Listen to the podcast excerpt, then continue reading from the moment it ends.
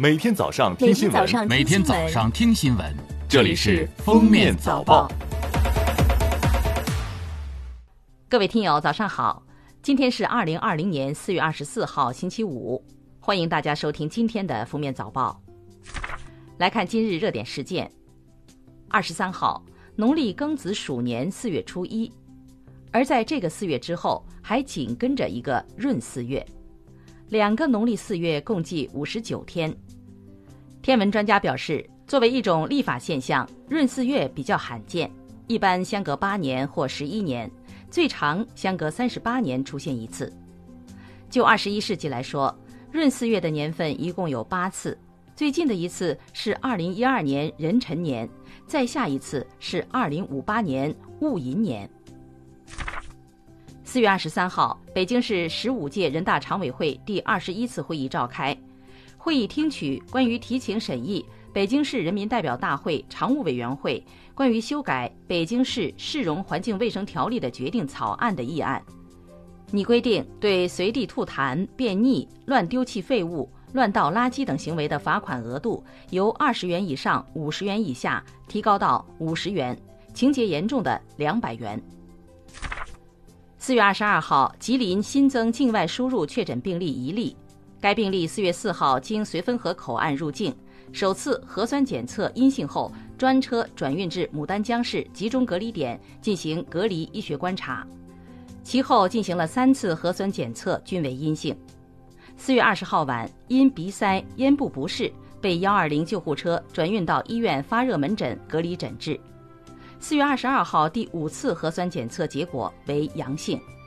与该病例同车转运的密切接触者均在集中隔离医学观察。四月二十二号，一名新手妈妈在线接受婴儿趴睡训练指导，三个月大的婴儿哭喊两小时后不幸身亡。涉事账号声明，事发时对该用户的咨询服务已经终止多日，致死原因并非趴睡导致的窒息。目前，上海市金山区市场监管部门已对涉事公司上海长美文化传播有限公司介入调查，要求第一时间停止经营活动，并积极配合调查。近日，江苏盐城滨海县一四十多岁的初中男老师给自己班上十三岁女学生发信息，超越师生间正常交流，无视学生的频频拒绝，让女学生叫自己老公。四月二十二号，滨海县委宣传部通报，经查，网友反映情况基本属实，徐某师德师范。根据相关规定，经县教育局党委研究决定：一、给予徐某某开除处分；二、对凤鸣路初中相关责任人立案查处。四月二十三号，浙江省公安厅通报一起哄抬价格售卖熔喷布案件。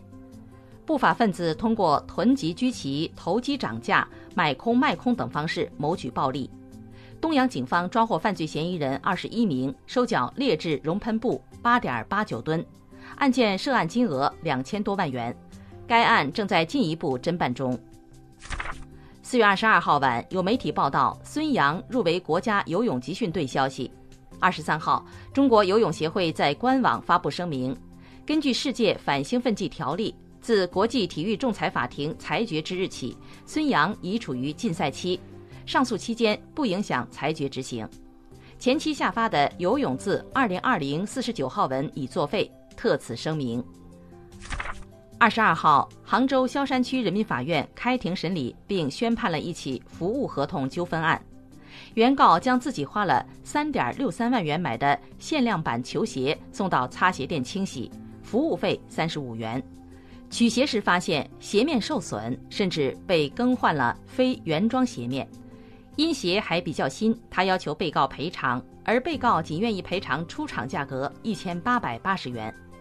法院在平衡双方利益的基础上，认定球鞋购买价格的百分之六十，即二点一九万元作为原告损失。四月二十三号，四川省乐山市犍为县人民法院开庭审理了一起火锅店生产销售有毒有害食品案，店老板一审获刑七年，并判决其支付公益诉讼赔偿金四百四十多万元。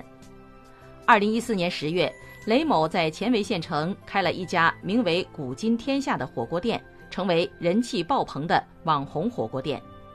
为了攫取暴利，雷某后来指使两人收集废弃油脂加料，熬制火锅底油一万四千一百四十二锅，超万人食用。湖北省荆州市于四月二十号发布楼市新政，内容包括将首套房首付比例降为二成，二套房首付降为三成，限时免契税等。但该政策上演了两日游。荆州市政府官网于四月二十二号发布通知称，经市政府研究，决定停止执行四月二十号发布的楼市政策。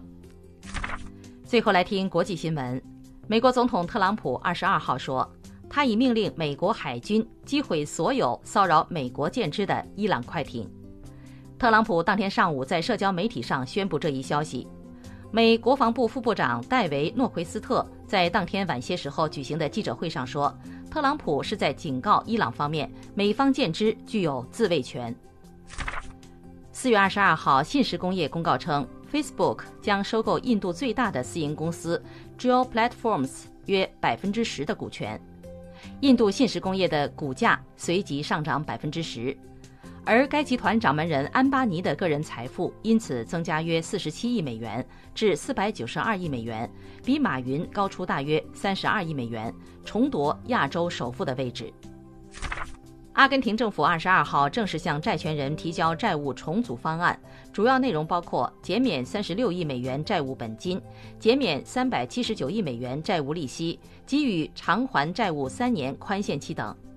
按照该方案，阿政府二零二零年、二零二一年和二零二二年将不会偿还任何债务，二零二三年开始支付平均利率百分之零点五的息票，此后逐步调整利息水平。感谢收听今天的封面早报，明天再见。本节目由喜马拉雅和封面新闻联合播出。